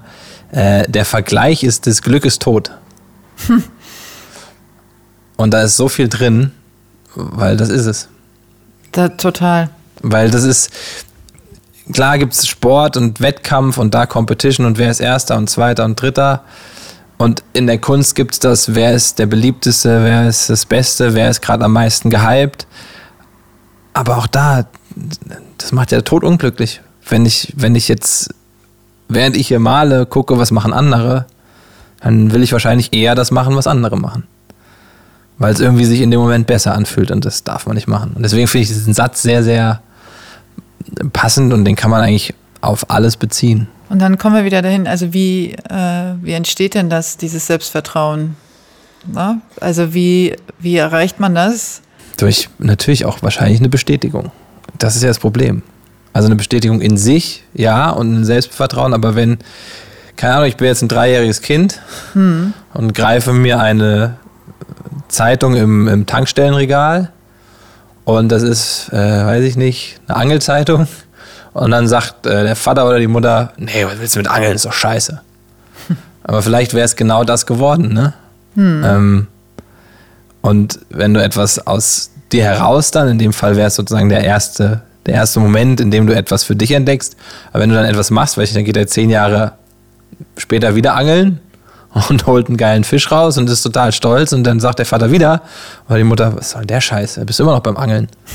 dann wird es ja intrinsisch immer schwerer, das auch aufrechtzuerhalten, weil du von außen halt nur Ablehnung bekommst. Und deswegen kann man sich von dieser äußerlichen oder der äußeren Bewertung auch nie komplett lösen. Muss aber in sich so klar damit sein und vielleicht stärkt so ein äh, sowas etwa, also so, vielleicht stärkt einen sowas ja auch, dass man dann ganz genau weiß, dass es das sein muss, wenn man es dann immer noch und immer noch und immer noch tut. Ähm, Ich glaube auch, also es gibt ja das entmutigen lassen oder ähm, äh, das dann trotzdem machen, wie ich es immer gerne sage. Ähm, aber das äh, liegt natürlich auch nicht jedem. Also nicht, nicht jeder hat irgendwie die, äh, die, die Kraft auch, sich immer gegen Leute zu stemmen. Also vor allen Dingen nicht gegen die eigene Familie. Ja. Schon gar nicht, wenn man mit der Familie noch zusammenlebt, also als Kind, Ja. Jugendlicher, junger Mensch, ähm, dann immer wieder gegen anzugehen. macht ja auch in der Erklärung ganz viel Sinn. Ne? Ja. Also, dass du sagst, okay, ich gehe etwas nach, was in mir ist und werde damit wahrscheinlich auch am glücklichsten sein, weil das ja in dem Moment da war und das Gefühl. Ja. Es gibt so viele, so viele Sachen, die es heute nicht geben würde. Mhm. So viele ähm, Künstler ähm, auf jeglichen Gebieten. Mhm. Ja, also Kunst ist ja für mich sehr breit. Also Kreativität, sagen wir mal so, ist sehr breit. Auch ein Koch ist für mich höchst kreativ. Ja, voll. Ähm, und, und dann gibt es halt eben auch ganz viele Start-ups, ganz viele, ähm, wenn wir dann jetzt auf, auf dein soziales Engagement kommen, auch ganz viele Organisationen, äh, ganz viele Aktivisten, ähm, die es nicht geben würde heute, wenn sie darauf gehört hätten, was vernünftig ist oder wenn sie das jetzt 15 Jahre durchdacht hätten, bevor sie dann eine Aktion starten. Ja, Und, voll. Ne? Alle, glaube ich. Also wahrscheinlich wirklich alle. Ja, Weil sie irgendwie aus so einem, nee, ich, ich rette jetzt die Welt. ja. So, wenn also, wo jeder sagt, es geht nicht, ist ein bisschen bescheuert. und sie sind dann losgezogen und haben es gemacht. Und daraus ist dann ganz viel entstanden. Ja, das stimmt. Also du bist ja auch, äh, du hast verschiedene soziale Sachen, wo du dich engagierst. Ja, also die erste, oder da bin ich auch schon Jahre dabei, waren die jungen Helden einerseits. Da geht es um Organspende und die Aufklärung darüber. Und ähm, das ist damals auch so ein bisschen aus einem Freundeskreis, Arbeitsumfeld, damals bei MTV und Viva entstanden. Und das ist eine Sache, wo ich schon lange dabei bin und dann eben bei äh, ja, Viva Con Aqua und da vor allem die Millantor Galerie seit jetzt auch ja, vier, fünf Jahren. Inwieweit bist du da eingebunden? Also was hast du da? Also wir kennen uns ja sozusagen auch darüber, also weil äh, ich ja da in meiner Funktion sozusagen da auch immer bin und, ähm, und du da ja auch irgendwann aufgetaucht bist. Aber wie ist das entstanden? Ah, wie ist das entstanden? Tatsächlich über die Kunst damals. Also über einen befreundeten, bekannten Künstler, der äh, Maximilian Magnus, liebe Grüße, der auch damals noch in Berlin gelebt hat. Der ist jetzt mittlerweile wieder weg von hier. Ähm, ein super Maler, super Typ. Und er mich dann mit äh, Viva Con Aqua connected hatte, weil er ja seit Anfang an, glaube ich, mit dabei ist. Und dann Ja, mit, schon lange auf jeden Fall. Genau, ja. und mit Micha dann. Und so kam das. Und wer, wer Micha- einmal. Micha Fritz. Genau, wer einmal Micha Fritz getroffen hat, der wird sofort verhaftet und in den Bann gezogen. Und ähm, Also wenn ihr euch nicht engagieren wollt, kleine Tipp, kommt Micha Fritz irgendwo, taucht er irgendwo auf, rennt. ja, rennt. ähm, weil der das aber auch mit einer, Micha Fritz ist einer der Gründer von Ja. Viva Con Aqua. mit einer solchen Leidenschaft macht und der genau dieser Typ ist. Der startet einfach. Der fängt einfach an. Und ich glaube, bei vielen Dingen sagen auch alle, bist du bescheuert? Das jetzt so? Ja, ja. Und das beschreibt eigentlich genau dieses einfach machen und dieser, dieser Mut. Und auch bei ihm natürlich, dass er dann irgendwie immer auch wieder an körperliche Grenzen kommt und ich glaube immer zu viel macht. Aber sonst gäbe es das in dieser Form wahrscheinlich auch nicht. Ja, er spricht da auch sehr ausführlich drüber. Wir haben ja auch eine Folge mit Micha Fritz, also ich mit ihm eine Folge gemacht, wo es auch eben um ADHS geht und was, wie ihn das betrifft. Und da beschreibt er eben auch genau diese Momente, wie er, ähm, wie wichtig es für ihn ist, zu machen und Ja. nicht auf Dingen lange rumzukauen. Mhm. Und das ist, eine, also da kann man sich bei ihm auch ganz viel abgucken, weil das ganz viel nach vorne bringt. Weil du, du stößt ja schon was an in dem Moment, wo du drei Leuten sagst, ey, können wir nicht irgendeine App programmieren, die, weiß ich nicht, äh, für die Kunstwelt was Neues ist. Und egal wie klein und wie, wie, wie, ja, doch, wie, wie, wie klein und gefühlt vielleicht unrelevant die Idee erstmal ist, dadurch, dass du es drei, vier Leuten erzählst und anstößt, ähm, machst du ja schon was damit. Dann ist sie ja raus in der Welt. Und ähm, so kam ich dann damals halt an, an Viva Con Aqua und die Millantor Galerie und habe da äh, ein Bild versteigert. Melanto Gallery müssen auch kurz was zu sagen, genau. Ähm, in diesem Jahr das zehnte Mal, das Jubiläum hätte stattgefunden. Hätte. Findet ja auch statt. Aber nicht wirklich. Nicht richtig, nicht halt im Stadion, äh, nicht äh, am Millantor, was schade ist, so als zehnjähriges Jubiläum und schön groß und ähm, ja, da trifft sich eigentlich so die ganze, ist ja einfach die schöne Mischung aus Street Art und Kunstwelt, also da treffen sich Welten und es wird äh, wieder zusammengebracht, was man vorher vielleicht nicht so zusammen gesehen hätte, vor allem bei dieser Auktion, was dann mit Christie's zu tun hat, die ich jetzt erstmal nicht mit Millantor in Verbindung gebracht hätte, was ja was ja aber umso schöner ist, dass es dann genau da passiert und ganz viel Platz für Street Art ist. Ähm, und so bin ich da ein bisschen reingekommen und dann war ich letztes Jahr 2019, bin ich einfach mit nach LA und da haben wir dann eine kleine Ausstellung gemacht und habe da einfach so mit unterstützt, wo es geht. weil wenn Micha fragt, dann sage ich immer ja.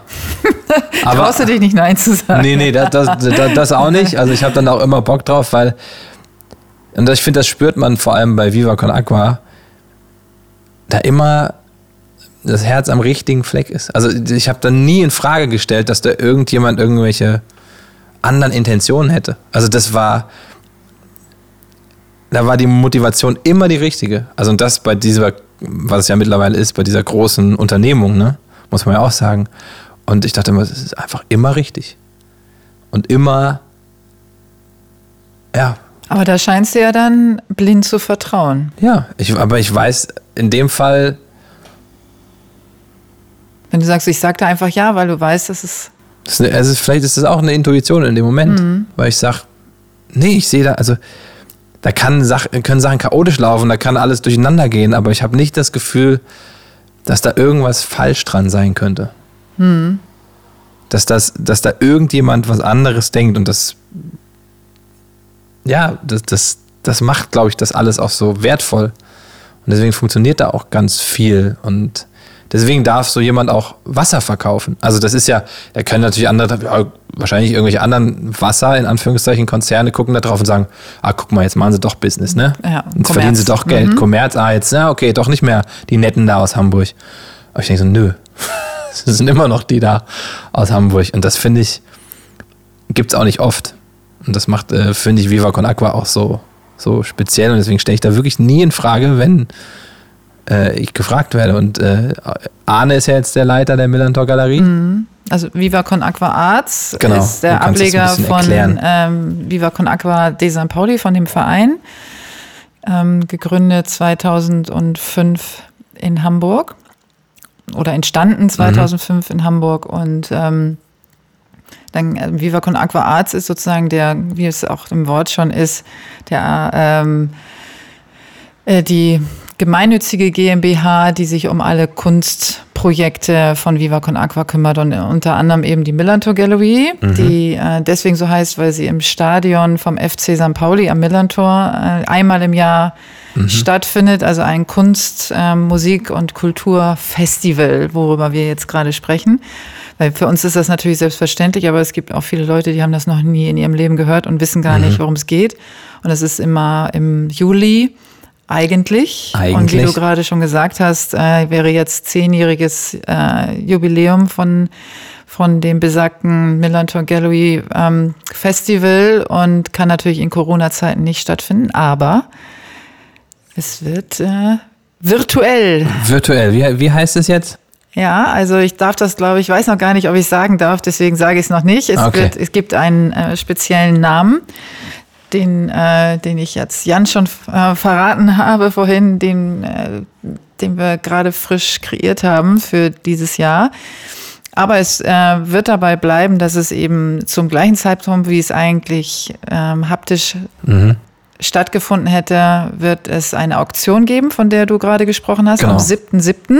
Online? Eine, genau, eine virtuelle, ganz, auch ganz toll aufgemacht. Also es ist echt irre. Äh, ich habe das schon gesehen, wie ah, okay. das, ja, ja wie, ähm, wie man da durch, äh, also dieses Kunstwerk betrachten kann. Und also es ist total geil. Also da sind wirklich Profis ohne Ende dran, die auch genauso wie du Viva Con Aqua einfach ähm, unterstützen. Und dann gibt es ab dem 8. bis zum 12. Juli auch dann das äh, Festival ja. mit Musik und, äh, und auch Kunst, Street Art und so weiter, was man dann auch kaufen kann. Und und du hast ja auch ein Bild vorbereitet für die Auktion am 7.7. Ja, ich glaube, ich kommentiere die Auktion tatsächlich auch. Na, siehst du. Online.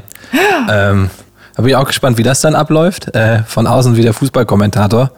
ähm, und genau, so ein Bild äh, steht da. Ja, das steht da. Also, Beim, ne, wenn wir darauf zeigen, ich zeige gerade auf einen also, Stapel ja, von Bildern. Genau, also ich kann es auch nicht sehen, weil es ist eingepackt. Ja. Das und äh, es ist aber eins der zwei Meter mal zwei Meter Bilder. Es ist, glaube ich, 1,80 auf 1,80. Ja. Meine ich. Ich weiß es nicht. Anna hat gesagt, hast du ein Bild? Und ich habe gesagt, ja. Ja. Und das hier ist es. Ich muss tatsächlich noch ein paar Fotos davon machen, weil ich bisher, ich war unterwegs, nicht hier war. Ähm, deswegen muss ich ihm die jetzt auch bald schicken. Mache ich vielleicht heute noch. Ähm, und das wird versteigert. Ja. Ja. Unter anderem, ne, muss man sagen, also es sind natürlich viele, viele Werke, die ja. äh, für den guten Swag mhm. und äh, Zweck ähm, sinnstiftend versteigert werden am, am 7.7. Und ähm, alle, die jetzt Jan, Jans Stimme mögen. Vielleicht mögt ihr ja auch meine Bilder. Wenn ihr wollt. Und natürlich sein Bild mögen können, äh, sollten zwingend äh, unbedingt dabei sein. Aber es macht auch so Spaß. Also ja. es ist einfach die ganzen Tage Auktionen und auch vor allen Dingen die Gallery. Wir werden alle irgendwie virtuell teilnehmen und uns dann genau und uns freuen, wenn wir dann nächstes Jahr hoffentlich äh, dann dieses zehnjährige nachholen können. Ne? Das wäre schön. Schließt sich wieder der Kreis. Mhm für dich, weil, ähm, weil kreativ machst du ganz viel mhm. für dich und dann aber das dann auch nach außen zu bringen. Ne? Das ist halt äh, immer so ein so, dieser dieser Schritt und da ist halt so eine Energie, wie zum Beispiel Micha Fritz, die mhm. hat aber auch ganz viele andere, die durchaus kreativ sind und mhm. ähm, entscheidungsfreudig ne, die, woraus dann überhaupt nur so, ein, so eine Idee und dann natürlich aber auch, dass wir machen das jetzt entstehen ja. kann. Wobei mir das tatsächlich manchmal fast fehlt, weil ich sehr und auch über die Jahre, glaube ich, fast noch mehr eigenbrötlerisch geworden bin. Mhm. Also dieses damit rausgehen und zu sagen, mhm. ey, habt ihr Bock und lass doch mal machen, das, das fällt mir tatsächlich richtig schwer. Das meinte ich vorhin auch mal kurz mit so einem Art, einer Art Team. Mhm. Dass ich das halt, ich bin dann fast eher darauf angewiesen, dass jemand hier ans Atelier klopft und sagt, willst du nicht mal? und ich nicht der bin, der sagt, Leute, das ist geil, guck mal hier. Sondern natürlich bei Instagram mal was hochlade und das mhm. war's gefühlt. Ansonsten immer so dieses, ah, hier bin ich, hallo, guck mal. Ja, das ähm, ist auch ganz, äh, ich wollte gerade sagen, fast schon niedlich, mhm. äh, wenn du gerade Instagram erwähnst, ne? Weil ähm, ich muss ja ehrlich gestehen, ich fand dich früher gar nicht lustig. Ja. das ist vollkommen okay. Also, wo ich immer gedacht habe, hä? Also irgendwie, also ich kenne dich ja nun schon irgendwie aus den, aus den mhm. Anfangszeiten deiner Moderation, ja. ne? Und, ähm, und fand immer, der irgendwie, nee, der ist gar nicht ja. lustig. den irgendwie, äh, nee, äh, kann ich nichts mit anfangen. Ja. Und das hat sich ja so in den letzten Jahren, habe ich so gemerkt, dass äh, das, was da so hintersteckt in deinem Humor und mhm. wirklich dieses äh, so kurz um die Ecke gucken ja. und mal kurz was, ähm, was raushauen und sich dann wieder verziehen, Verf ne? ja, wieder ja. verstecken so. Das, das ist echt, äh, das ist wie so ein, immer wie so ein kleiner Running Gag, was du, was du so. Das trifft es auch ganz gut, weil ich machst. mich so auch am wohlsten fühle. Also dieses beschreibt auch eigentlich jede meiner Situationen. Ich mhm. bin so irgendwie in meinem Reich, in meinem Räumchen, in mhm. meinem, äh, in meiner Welt und dann gucke ich mal kurz und mhm. mache irgendwas. Ähm, und auch das überhaupt erst zu erkennen, auch vor allem im Beruf des Moderators, ist mir sehr schwer gefallen, weil ich jetzt auch nicht behaupten würde, dass ich mit viel Selbstvertrauen ausgestattet bin. Mhm. Ähm, was man ja eigentlich erstmal annehmen würde, wenn man sich vor eine Kamera stellt. Ähm, und da erst zu erkennen, okay, was kann ich, was kann ich auch nicht, ähm, was will ich da auch oder wie will ich auch mich präsentieren und wie nicht, war auch ein ganz langer Weg. Ich glaube, da gibt es andere, die kommen an und sind schon gefühlt fertig. Und ich war für mich so, okay, äh, jetzt hat mir jemand einen Witz aufgeschrieben, äh, der ist aber nicht witzig. Ja, aber ich versuche den. Eigentlich hätte man sagen, ne, also so, sowas es und gab es in den letzten Jahren auch immer wieder. Und da ein Selbstvertrauen und ein Bewusstsein auch zu entwickeln für sich vor einer Kamera, hat ewig gedauert. Wie hast du das dann gelernt? Also gab es da so einen Moment, wo du gemerkt hast, alles klar, wenn ich es mache, wie ich es fühle vielleicht, mhm. also intuitiver mache und das, also wie so ein Schnips, ah, jetzt habe ich es verstanden. Ich glaube, das hat viel tatsächlich, und das mache ich ja jetzt erst in Anführungszeichen seit fünf Jahren, äh, auch mit Ninja Warrior hat mhm. viel mit mir gemacht, weil da, das ist für mich die perfekte Mischung aus, ich kann sein, wie ich will. Ich mache all den Scheiß, den ich ja mhm. mache, mache ich ja aus mir heraus. Da hat mir keiner gesagt, mach das so. Ähm, und das hat irgendwie funktioniert und wir zwei da oben, also ich mache das zusammen mit Frank Buschmann, äh, einen, einen, Sportkommentator und Laura von Torra und wir beide da oben sind so ein bisschen diese, der Alte und der Junge, die Muppet Show und ne, Waldorf und Stettler. Die Assoziation hatte ich auch. Ja, und die kommt auch, öfter. kommt auch immer und die ist auch nachvollziehbar. Und da zu merken, dass das auch irgendwie funktioniert, wenn ich mache, worauf ich Bock habe und in Kombination mit äh, dem alten Mann neben mir, in Anführungszeichen. Das hat schon nochmal einen, ein Bewusstsein dafür entwickelt bei mir, dass das auch okay ist. Und dass die Leute das irgendwie lustig finden oder halt eben nicht, was ja auch mhm. vollkommen okay ist. Ähm, und das ist über die letzten Jahre nochmal vermehrt passiert. Und trotzdem habe ich natürlich jetzt viel mehr Daseinsberechtigung zu sagen, wenn ich sage, ich bin Moderator und die Leute fragen, warum äh, oder wo. Ja, RTL 2015, dieses Ninja Warrior, vielleicht haben sie es schon mal. Ach, das! ja, krass, okay, sie sind Moderator. Aber ich könnte ja auch Moderator sein und sagen, ich öffne jede Woche einen Baumarkt, ganz blöd mhm. gesagt. Und es könnte ja trotzdem mein Job sein und ich damit auch happy. Ähm, aber das ist wieder der Blick von außen, den, ja, den man sich. Halt, aber das ist genau der Punkt, also wenn wir, wo sich der Kreis ja immer wieder schließt und wir immer wieder da mhm. am Anfang ankommen mhm. und sagen, okay, was ist jetzt die gesellschaftliche Anerkennung? Und wenn wir dann nochmal zurückkommen auf äh, den Titel auch dieses Podcasts, mhm. ne? also sensitiv erfolgreich, ähm, dann möchte ich ja, äh, oder warum ich das mache, also meine intrinsische Motivation mhm. sozusagen, ist ja, der Gesellschaft andere Beispiele zu zeigen und dieses erfolgreich in Frage zu stellen. Mhm. Also zu sagen, hier guck mal, ähm, nur weil jetzt jemand so und so viel Geld hat, die und die Position hat, ähm, so und so laut ist, mhm. ähm, wird er als erfolgreich betitelt. Ja. Ähm, aber es gibt, und insbesondere in der Männerwelt, und mhm. deswegen ist dieser Podcast ja auch vornehmlich für Männer, auch wenn eben, wie gesagt, viele Frauen mhm. zuhören und ich nicht ausschließen möchte, dass ich auch mal eine Frau zu Gast ja. habe, was ich mir sehr wünsche, ähm, geht es ja darum zu zeigen, guck mal, da ist jemand, der sehr sensitiv ist oder der mit sensitiven Themen oder ähm, durch eine sehr stille Art mhm. äh, oder eine sehr kreative Art ähm, total erfolgreich ist, weil entweder die Person es selber nur so sieht mhm. ähm, oder weil diese Person vielleicht ganz viele andere inspiriert hat oder etwas geschaffen hat, was vielleicht nicht monetär ist, wie zum Beispiel Viva Con Aqua, mhm. wo du sagst, also die Geschäftsführer, die sich selbst ähm, ein Gehalt auszahlen, äh, was weit unter dem liegt, was jetzt jemand an, an anderer Unternehmer in der Position und mit dem Arbeitsaufwand verdient. Mhm. Ähm, das heißt, monetär sind die jetzt nicht, haben die nicht ausgesorgt. Nee. So.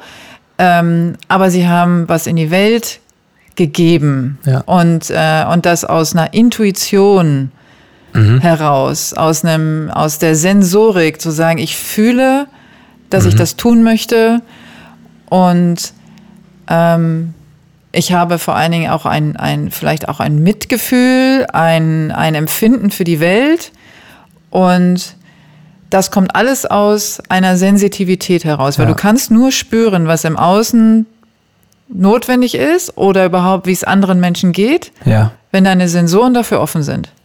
Ja. Und manchmal äh, habe ich das Gefühl, fällt mir schwer, das trotzdem mitteilen zu können.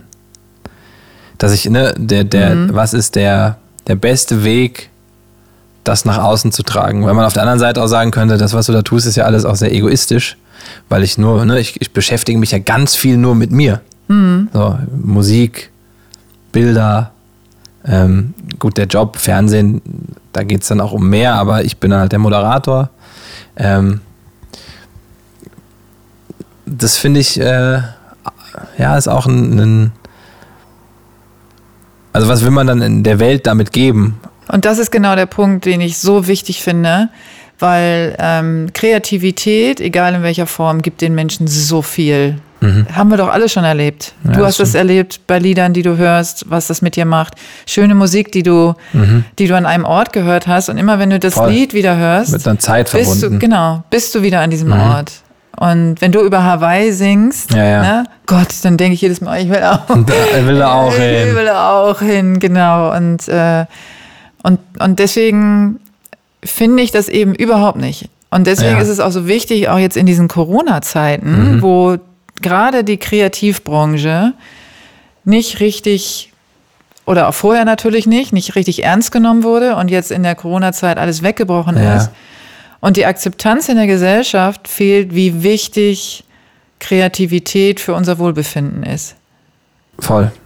Und auch ein schöner Ort, um Dinge zu vergessen und sich mal woanders aufzuhalten mhm. auch. Ähm, und egal, ob das als Hörer, Betrachter oder auch als Macher ist. ich glaube, das stimmt. Das ist, vergisst man trotzdem gerne mal oder ich vergesse das gerne mal, weil man sich ja so sehr mit sich beschäftigt und dann denkt, okay, für wen ist das eigentlich?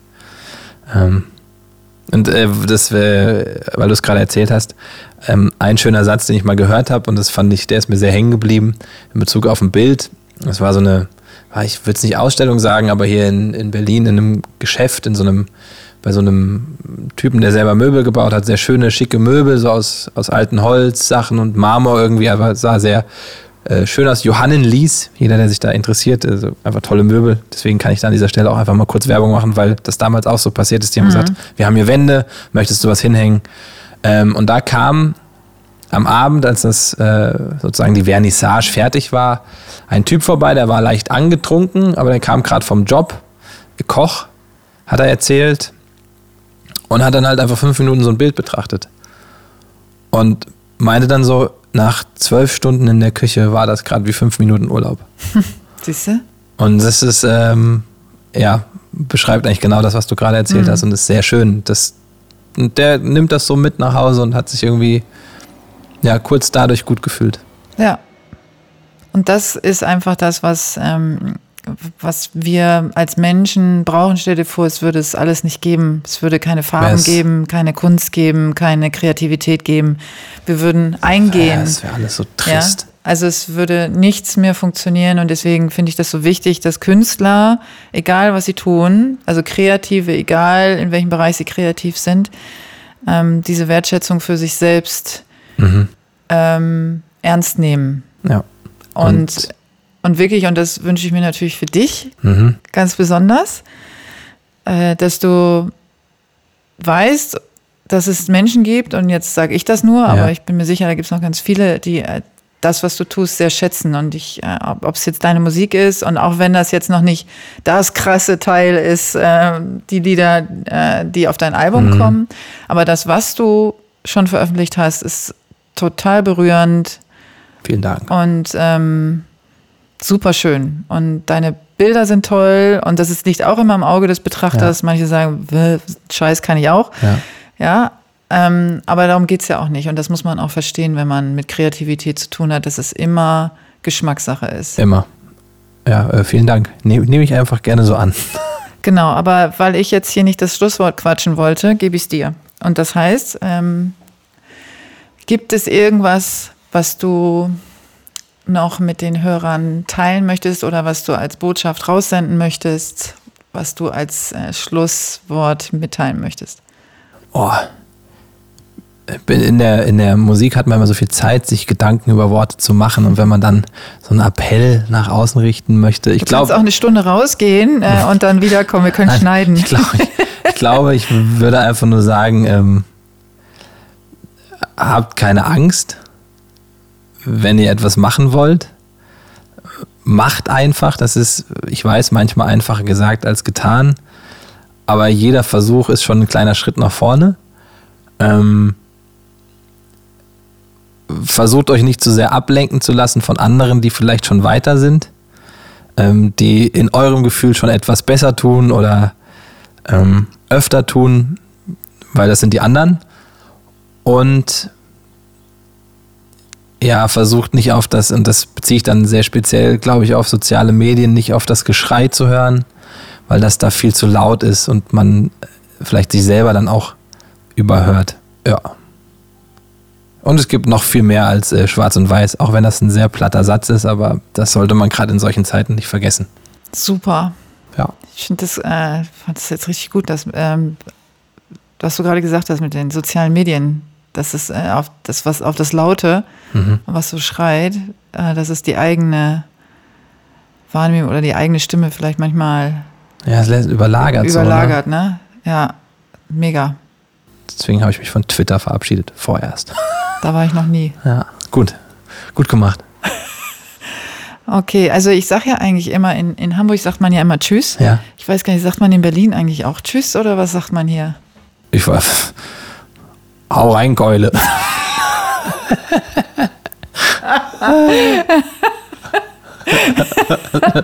okay, ähm. ich weiß gar nicht, ob das, ob das jetzt zu mir passt. Hau rein. Gibt es noch eine andere Option? Tschüss.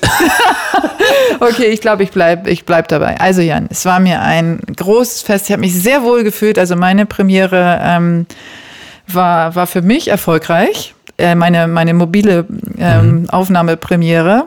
Das heißt, also ich bin einfach jetzt zufrieden mit mir. Und ähm, was auch immer draus wird. Das darfst du sein. Hat mir auch viel Spaß gemacht. Vielen das, Dank. Das freut mich sehr. Also du darfst jetzt deinen Satz sagen und ich sag Tschüss. Tschüss. Du kannst auch sagen, hau rein, Keule. Ach so, hau rein, Keule.